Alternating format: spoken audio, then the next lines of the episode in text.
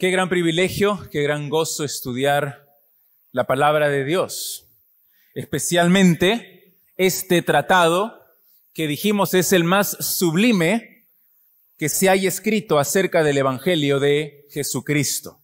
Romanos. Estamos yendo paso a paso, estamos saboreando cada palabra, cada frase, estamos atentos a la enseñanza, a la aplicación del Espíritu Santo a nuestras vidas de estas verdades preciosas. En los primeros siete versículos de la carta que ya hemos visto en los tres domingos anteriores, Pablo escribe aquí un saludo. Un saludo poco común porque es altamente estructurado en el cual se presenta a sí mismo a una iglesia que no lo conocía que él nunca había visitado antes. Este primer párrafo, estos primeros siete versículos, tienen tres partes. En primer lugar, Pablo muestra su identidad. Ya lo dijimos hace dos semanas. Él dice que es esclavo de Jesucristo, llamado a ser apóstol y totalmente apartado, separado, consagrado para el Evangelio de Dios. Después de dar su identidad, pasa a describir la esencia de su mensaje. Su mensaje es el Evangelio de Dios. Y él dice, en primer lugar, que este Evangelio fue antes prometido por los profetas en el Antiguo Testamento. Se hicieron profecías, hubo promesas, tipos, sombras en el Antiguo Testamento que apuntaban al Evangelio de Jesucristo. Y en segundo lugar, él dice que el Evangelio principalmente se enfoca en la persona y en la obra de nuestro Señor Jesucristo. ¿Y quién es el Señor Jesucristo? Dice Pablo, en primer lugar, del linaje de David. Nació en Belén, vivió una vida perfecta, sufrió, murió, fue sepultado y en segundo lugar, dice él que en su resurrección, él fue designado como hijo de Dios con poder, el hijo poderoso de Dios. Y finalmente, después de presentar su mensaje, primero su identidad, en segundo lugar su mensaje, pero ahora lo que vamos a ver hoy día, en tercer lugar, su misión, su misión su llamado apostólico. ¿Cuál es el propósito de su vida?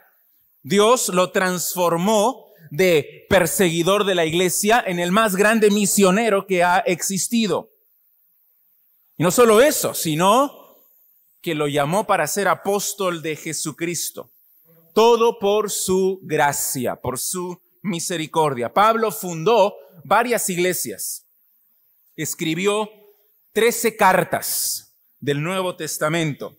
Junto a los otros apóstoles, Dios lo usó grandemente. Dios lo colocó como el fundamento de la iglesia, sobre la cual somos edificados nosotros como piedras vivas. Pero los apóstoles son el fundamento de nuestra iglesia. Ahora, nosotros no tenemos la autoridad apostólica de Pablo, pero la misión de la iglesia continúa lo que él comenzó hace miles de años. Lo que Dios más valora, su pasión más inconfundible, es su propia gloria. La meta final de Dios en cada cosa que hace, incluidas las misiones, es su propia gloria, glorificarse a sí mismo. Dios está comprometido con un celo infinito, con una pasión inconfundible a desplegar su propia gloria en todo el mundo. Pero lo cierto es que las naciones están perdidas. Las naciones están en tinieblas, están inmersas en su pecado. No están glorificando a Dios porque los hombres y mujeres que conforman los países, las naciones, las sociedades, son corruptos, son pecadores y están destituidos de qué? De la gloria de Dios. Por eso no glorifican a Dios. Todas las naciones han fallado en glorificar a Dios. Y por eso es que Dios ha ordenado como una prioridad para la iglesia el alcance misionero precisamente a todas las naciones. El pastor John Piper comienza su libro que se llama Alégrense las naciones con la siguiente frase. Él dice, las misiones existen porque la adoración no existe. Las misiones existen porque la adoración no existe. Y lo que eso significa es que el deseo del corazón de Dios es que lo adoren. Es su propia gloria, que su nombre sea magnificado y conocido sobre toda la tierra. Esto no está ocurriendo. No hay adoración de Dios en el mundo. Por lo tanto, debemos proclamar el mensaje del Evangelio a cada persona para que más y más se rindan en adoración a Cristo. Jesús dijo, Dios está buscando adoradores que le glorifiquen. Dios también está buscando gente de todo tribu, pueblo y nación que se postre delante de su Hijo Jesús y que lo adore. Y las misiones entonces existen porque la adoración no existe. Por eso es que durante el año pasado enseñé una serie completa acerca de la labor misionera de la iglesia. Por eso es que hace una semana hemos entregado a cada uno de ustedes las políticas que guiarán la práctica misionera de nuestra iglesia. Por eso es que debemos invertir todos nuestros recursos y energías y talentos y dones que Dios nos ha dado en enviar y en sustentar misioneros que hagan discípulos de Cristo. ¿Y cómo se hacen discípulos de Cristo? Evangelizándolos, incluyéndolos en una iglesia y enseñándoles que guarden todas las cosas que Jesucristo nos enseñó. Misioneros que evangelicen, disipulen y planten iglesias. Y tenemos que prepararlos, enviarlos y sustentarlos. Esa era la misión de Pablo. Eso es lo que él hacía como apóstol de Jesucristo. Hacía discípulos obedientes de Cristo en todas las naciones, congregándolos en iglesias para la gloria de Dios. Ese era su misión. Él lo dice claramente en esta parte final de su saludo, los versículos 5 6 y 7 de Romanos 1. Y que nosotros tengamos la misma pasión. Si decimos que hemos creído el Evangelio, ¿qué esperamos para vivir el Evangelio? ¿Qué esperamos para proclamar el Evangelio? ¿Qué esperamos para defender el Evangelio? ¿Por qué nos enfrascamos en discusiones vanas, en superficialidades, en nimiedades? ¿Por qué seguimos calentando los asientos y nos cruzamos de brazos y solo criticamos y solo nos quejamos? Mi oración es que este mensaje, estas palabras que dice aquí el apóstol Pablo, nos desafíen a cumplir la gran comisión para la gloria de Dios. Así que vamos a leer las palabras del apóstol en Romanos 1, los primeros siete versículos nuevamente. Romanos 1, del 1 al 7.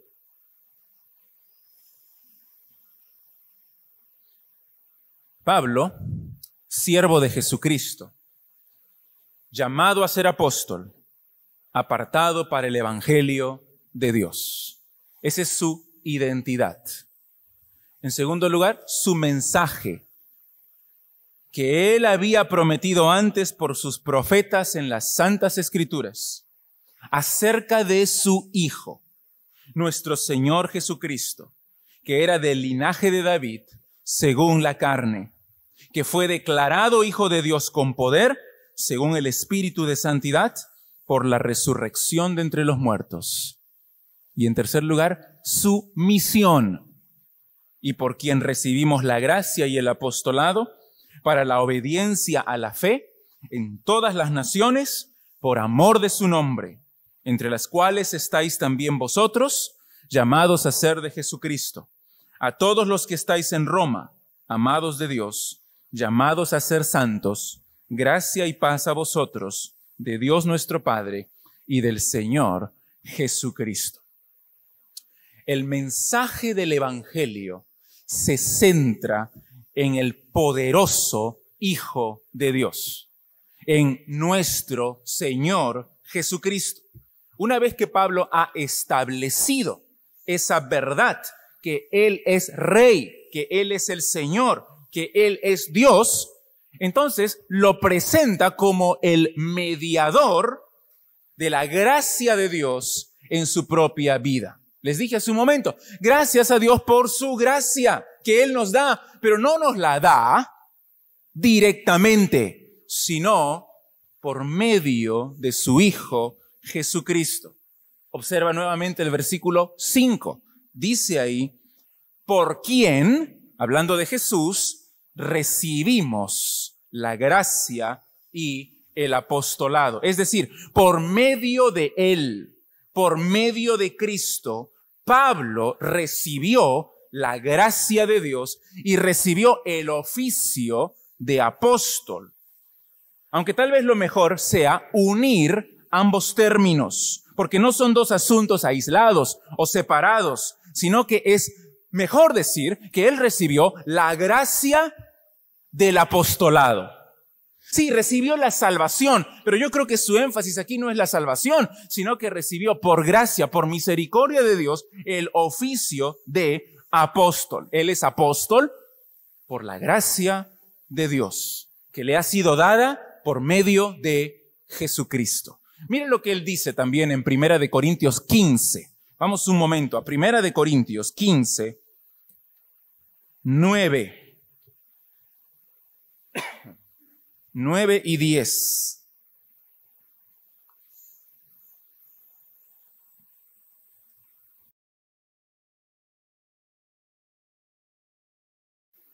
Primera de Corintios 15, 9 y 10. Porque yo soy el más pequeño de los apóstoles, que no soy digno de ser llamado apóstol, porque perseguía la iglesia de Dios, pero por la gracia de Dios soy lo que soy. ¿Qué cosa?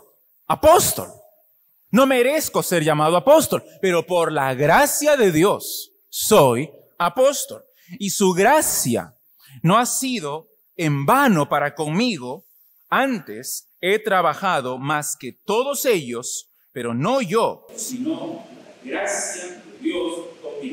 Todo lo que yo he podido hacer en la plantación de iglesias, en la evangelización de tantas personas, en el establecimiento de ancianos en las iglesias, en la escritura de todas estas cartas que tenemos en la Biblia, todo ha sido por la gracia de Dios trabajando, obrando en mí, dice Pablo. ¿Por qué en Romanos Pablo dice en plural, recibimos la gracia y el apostolado? Yo creo que simplemente es un recurso editorial. Él está hablando de sí mismo, no de otras personas. En su saludo al inicio dice Pablo, es el único autor sin otros coautores, Pablo, siervo de Jesucristo. Así que cuando él dice, más abajo, como hemos leído en el versículo 5, recibimos la gracia, es un plural editorial. El versículo 8 nuevamente vuelve a la primera persona. Primeramente, doy gracias a mi Dios, yo, Pablo. Por definición, la gracia no es algo que merezcamos, sino que la recibimos. Es un regalo, no la mereces, la recibes. Y la recibes por los méritos, la obediencia y la obra perfecta de otro ¿Y quién es ese otro? El Señor Jesucristo. Así que el apostolado de Pablo era un regalo de la gracia de Dios. Dios le concedió el privilegio de ser un embajador de Cristo para proclamar su mensaje. De la misma forma, Dios a nosotros, por su gracia, nos ha dado la salvación, pero no solo la salvación, nos ha dado, nos ha concedido el privilegio de servirle. Nos ha dado dones,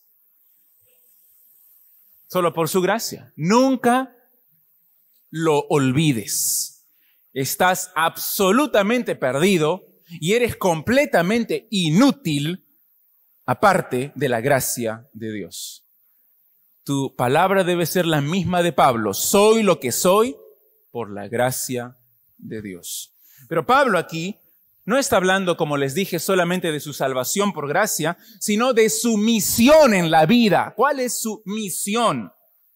El apostolado lo ha recibido por gracia y debe ser fiel en cumplirlo, en las fuerzas que Dios le da, por la gracia de Dios. Así que por medio de tres frases, observa cuáles son los tres aspectos de la misión apostólica de Pablo. ¿En qué consiste? El ministerio apostólico, el propósito de la vida del apóstol Pablo. En primer lugar, el propósito de su apostolado es hacer discípulos. Hacer discípulos. Dice aquí en el versículo 5 que él ha recibido el apostolado para la obediencia a la fe para la obediencia a la fe en todas las naciones. Esta palabra para nos indica propósito. Soy apóstol para, con un propósito, con una misión. ¿Cuál es esa misión? La obediencia a la fe. Esta frase es difícil de interpretar. ¿Qué significa? Solamente la encontramos acá. Y al final del libro Mira lo que dice en Romanos 16, 26. Al final, está hablando del Evangelio que ha sido manifestado ahora y que por las escrituras de los profetas, según el mandamiento del Dios eterno, se ha dado a conocer a todas las gentes, es decir, a todas las naciones, para que obedezcan a la fe. Es la misma frase. ¿Qué significa la obediencia a la fe? Pablo fue constituido apóstol de Jesucristo con el propósito de que muchas personas obedezcan a la fe. ¿Cuál es la relación entre estas dos palabras? ¿Qué tienen que ver obediencia con fe? Algunos proponen que más bien debería decir la obediencia que nace de la fe. La obediencia que nace de la fe. Ponen el énfasis en la obediencia como un fruto de la fe. Pero si así fuera, Pablo estaría aquí diciendo que él dedica su vida a fortalecer la fe de los que ya son cristianos a enseñarles a que tienen que mostrar un fruto de obediencia. Quiero que los que ya tienen fe evidencien esa fe por medio de la obediencia. Otros dicen lo opuesto. Otros dicen que obediencia y fe son sinónimos y que más bien debería traducirse para la obediencia o sea, la fe. Parece que Pablo a veces usa de forma sinónima ambos términos, obediencia y fe. Mira lo que dice en Romanos 10, 16, por ejemplo. Romanos 10, 16 dice, mas no todos obedecieron el Evangelio. Pues Isaías dice, Señor, quien ha creído a nuestro anuncio. Entonces parece que en la mente de Pablo, para él, no obedecer el Evangelio es no creer el Evangelio. Pero, en ese caso, se estaría poniendo más bien el énfasis en la labor evangelizadora del apóstol Pablo, como si él, su propósito de vida fuera solamente evangelizar y nada más. Pero si solamente quiere que ellos crean, si solamente quiere que tengan fe, ¿para qué utilizar la palabra obediencia? Quiero que obedezcan el Evangelio, es decir, que crean el Evangelio, es lo mismo. Yo no creo que eso es lo que Pablo está diciendo, porque a mí me parece que la fe no es lo mismo que obediencia, aunque sí están íntimamente relacionados. Pablo nos llama aquí a una obediencia al señorío de Cristo que es inseparable de la fe en Cristo. Solo puedes obedecer a Cristo cuando tienes fe en Él. Y la única fe verdadera es la que se muestra, la que se rinde en obediencia al Señor Jesús. La obediencia no puede ser obediencia sin fe y la fe no puede ser fe sin obediencia. Están íntimamente relacionados. Entonces, cuando Pablo dice acá que su propósito como apóstol es la obediencia a la fe, no es solamente evangelismo sino también enseñanza para la obediencia, para la madurez. Quiero discípulos que crean en Cristo y les sean obedientes. El Evangelio de Dios se centra en su Hijo Jesucristo. Ya lo vimos la semana pasada. Y si ese es el Evangelio que nosotros predicamos, entonces nuestro objetivo debería ser traer a las personas, a los perdidos, a la obediencia a Cristo, al Hijo de Dios. En aquellos que creen el Evangelio ocurre una transformación. Quieren obedecer al Señor. La fe verdadera siempre produce obediencia. John Stott, un predicador del siglo XX, él dice así, una fe verdadera y viva en Jesucristo incluye en sí misma un elemento de sumisión y de obediencia. Si tú me dices, yo he recibido al Señor Jesús como Salvador, pero no como Señor, no te entiendo. La Biblia, Pablo, no te entiende. ¿Qué estás hablando? ¿Cómo puedes dividir a Cristo de esa forma? Él es el Señor. Y si lo predicamos como Señor, tienes que obedecer. Por eso John Stott dice que siempre la fe en Cristo tiene un elemento de sumisión, de rendición, de obediencia a Él. John Murray dice así, dice él que la fe de la cual está hablando Pablo aquí no es un acto de emoción efímero, sino el compromiso de una devoción totalmente entregada a Cristo y a la verdad de su Evangelio. Eso es creer en Cristo. No es levantar tu mano. No es hacer una oración. No es decir, bueno, soy pecador, así que mejor cambio mi vida y comienzo a vivir de acuerdo a lo que dice la Biblia. Lo que es la fe verdadera es devoción, es entrega, es estar dispuesto a rendirse en sumisión y obediencia al Señor Jesucristo. Eso es fe. Dice aquí, por eso, que su propósito en la vida es ir a las naciones para que ellos obedezcan a la fe, se rindan al señorío de Jesucristo a ser discípulos obedientes de Cristo.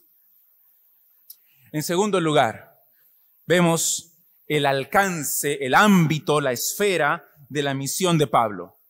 ¿Cuál es el ámbito? Todas las naciones. Mira el versículo 5 otra vez, por quien recibimos la gracia y el apostolado para la obediencia a la fe en todas las naciones. En el original se usa la palabra etnos, que podría traducirse como etnias. Aquí se traduce como naciones, se refiere a los paganos. Y además usa la palabra todas, todas las naciones, indicando el alcance universal de su ministerio apostólico. Ninguna etnia, ninguna familia, ninguna tribu de la tierra debe ser excluida, sino que a todas debe proclamarse el Evangelio de Jesucristo. Hay más de 16 mil etnias en el mundo y ninguna debe ser excluida de nuestro alcance misionero. Pablo había sido liberado de sus antiguos prejuicios judíos por la gracia de Dios y ahora reconocía que el Evangelio era para todos, sin distinción de raza o de religión o de color de piel o de idioma. El Evangelio es para todos. saltemos un momentito al versículo 6 porque está conectado el versículo 6 gramaticalmente con esta frase. Pablo dice aquí que la esfera de su misión apostólica son todas las naciones y en el versículo 6 dice, entre las cuales estáis vosotros.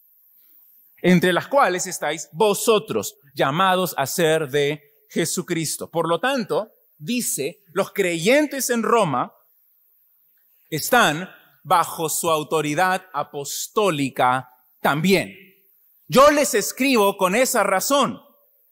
Ustedes deben recibir mi instrucción también y están bajo mi autoridad también. Y por eso les escribe. No solamente hay gentiles en Roma, hay judíos también pero es una iglesia que pertenece al mundo gentil porque está en la misma capital del imperio y tiene él la potestad de escribirles porque es apóstol a los gentiles, así que honro mi ministerio, dice Pablo. Y a ustedes que están en Roma, también les escribo.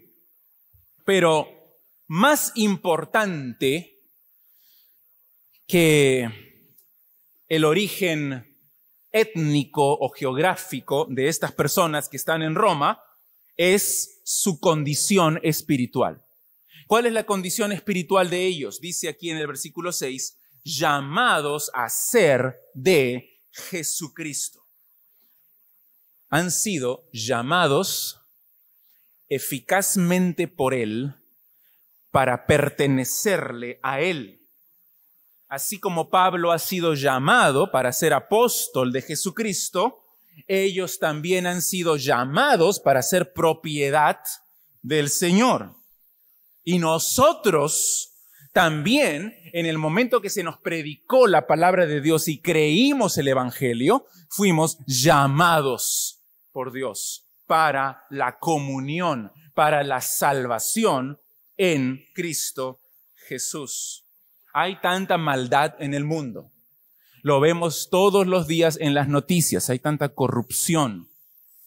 Hay guerras. Hay conflictos por todos lados. Hay filosofías paganas que se están infiltrando en las mentes de nuestros hijos, de nuestras, nuestros familiares, de nuestros amigos. Pero aún en medio de esas circunstancias tan difíciles en este mundo, Dios está obrando. ¿Cómo está obrando? llamando personas para la salvación, para que formen parte de su propio pueblo. ¿Por qué los llama? No los llama por sus méritos, no los llama por sus obras, no los llama por su religión, no los llama por sus ritos, por su apariencia, los llama por su infinita gracia, por su infinita misericordia no por lo que tú eres, sino por lo que Él es. Él es bueno, amoroso y te llama por su gracia. Los llama de la esclavitud a la libertad, de las tinieblas a la luz, de la muerte a la vida. Ese es Dios que nos ha dado vida eterna y perdón de pecados en Cristo Jesús. ¿cómo nos llama? ¿Cuál es el medio que Él utiliza para llamarte? La predicación del Evangelio. La predicación de su palabra. Por eso es que Pablo dice en Romanos 15, 20, que Él se esforzaba en predicar el Evangelio donde Cristo todavía no había sido anunciado. Y eso es lo que debe consumir nuestro corazón también, que prediquemos a Cristo en todo lugar, aquí en la capilla y en todo lugar, a toda criatura, especialmente a aquellos que nunca han escuchado del Señor Jesús. Por supuesto, no todos van a creer. No todos van a creer. Muchos van a rechazar el mensaje. Pero aquellos que Dios llama efectivamente, eficazmente, ellos serán salvos. Tú predica a todos y Dios en su gracia salvará a los que Él decida llamar. Mira qué dice en Primera de Corintios 1. Primera de Corintios 1, 23 y 24.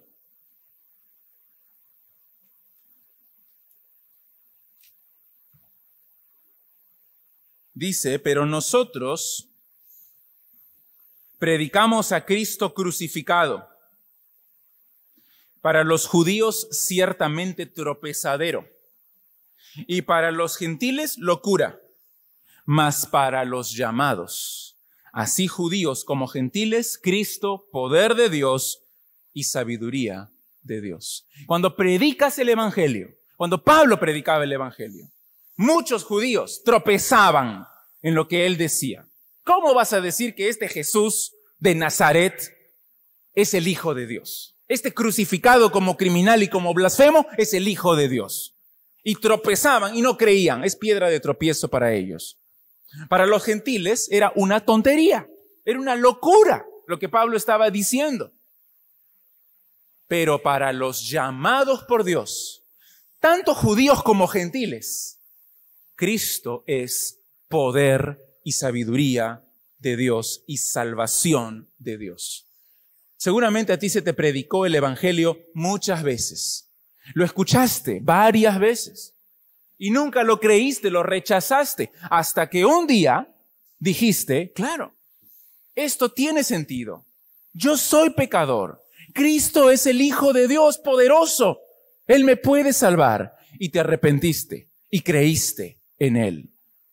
En ese momento Dios te llamó eficazmente para comunión con su Hijo Jesús.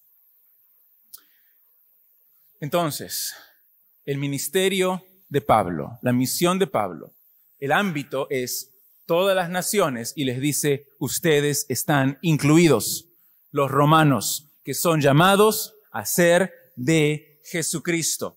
Pero no solamente son llamados a ser de Jesucristo. Mira cómo les dice en el versículo 7, a todos los que estáis en Roma, amados de Dios, llamados a ser santos.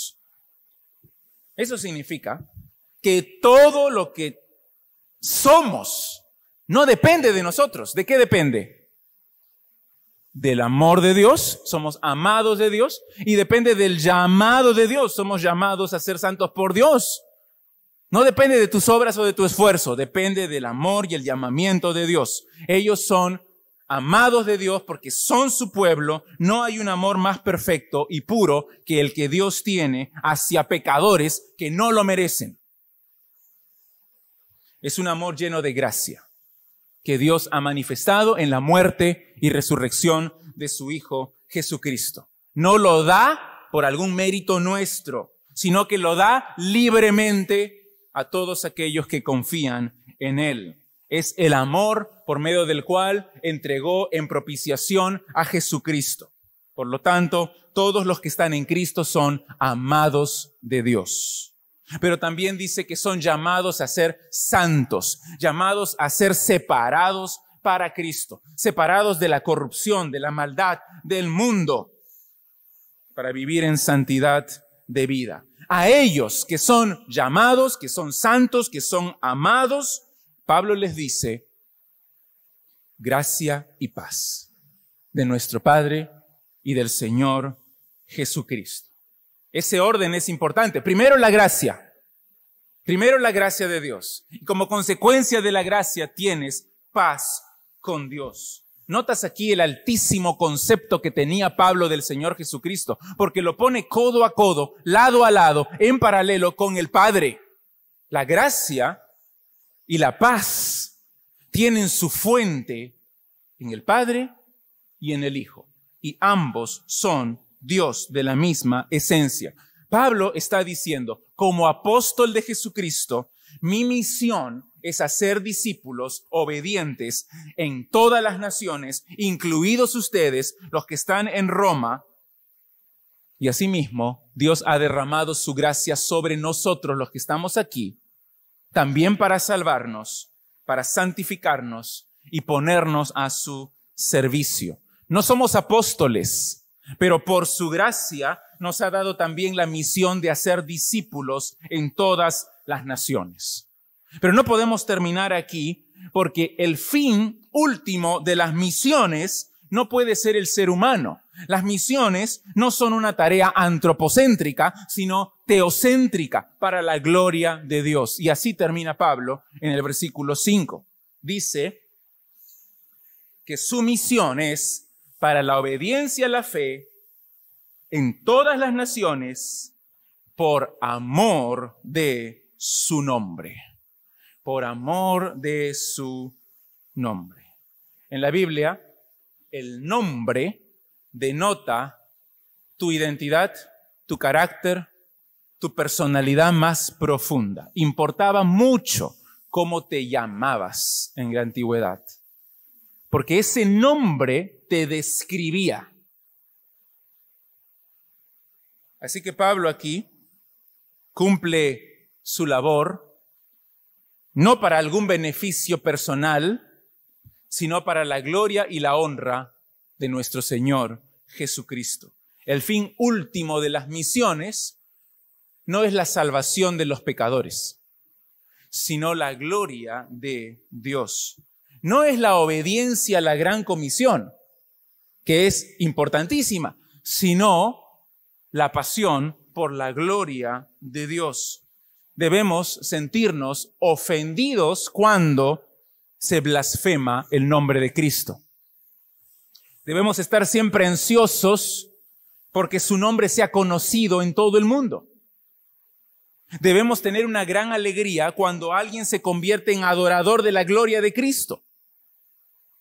Lo que debe impulsarnos a las misiones mundiales es la gloria del Señor. Como recuerdas cuando estudiamos tercera de Juan, en el versículo 7 dice que los misioneros, los primeros misioneros cristianos, salieron por amor del nombre de Él, para su gloria. Si todo es por la gracia de Dios, si todo es por el poder de Dios, entonces Él merece toda la gloria.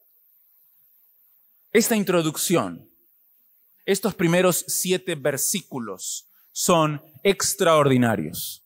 Pero por favor, no pierdas de vista el énfasis en Cristo. Todo gira alrededor del Señor. Su persona y su obra son el corazón del Evangelio.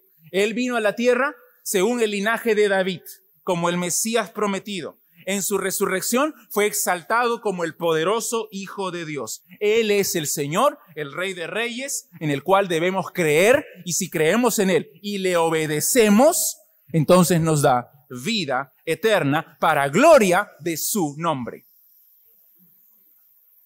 John Stott resumió estos siete versículos magistralmente, en pocas frases. Los siete versículos están resumidos así. Él dice que el Evangelio es de Dios acerca de Cristo según las escrituras para las naciones con miras a la obediencia a la fe y para gloria de su nombre. Eso es todo lo que hemos visto en estos tres mensajes. que nuestra iglesia también crea, viva, defienda y proclame ese mismo evangelio con todo nuestro corazón, que lo proclamemos a toda criatura, aquí en la capilla y hasta lo último de la tierra. Que la misión de Pablo sea nuestra misión también. Y aunque no tenemos su autoridad apostólica, pero sí tenemos la autoridad para ir y hablar en nombre de Cristo las buenas noticias de la salvación. Y que muchos puedan llegar al Señor por medio de nosotros o de los misioneros que estamos apoyando. Que así sea. ¿Cómo está nuestro corazón? ¿Cómo está nuestra propia iglesia en esta área de las misiones? Podemos tomar esta misión apostólica de Pablo y apropiarla para nuestras propias vidas. Dice él aquí nuevamente que él vivía, él predicaba, él se consumía para la obediencia a la fe en todas las naciones por amor de su nombre. Que cada uno de nosotros tome conciencia y haga lo mismo. Vamos a orar para terminar. Todos con los ojos cerrados.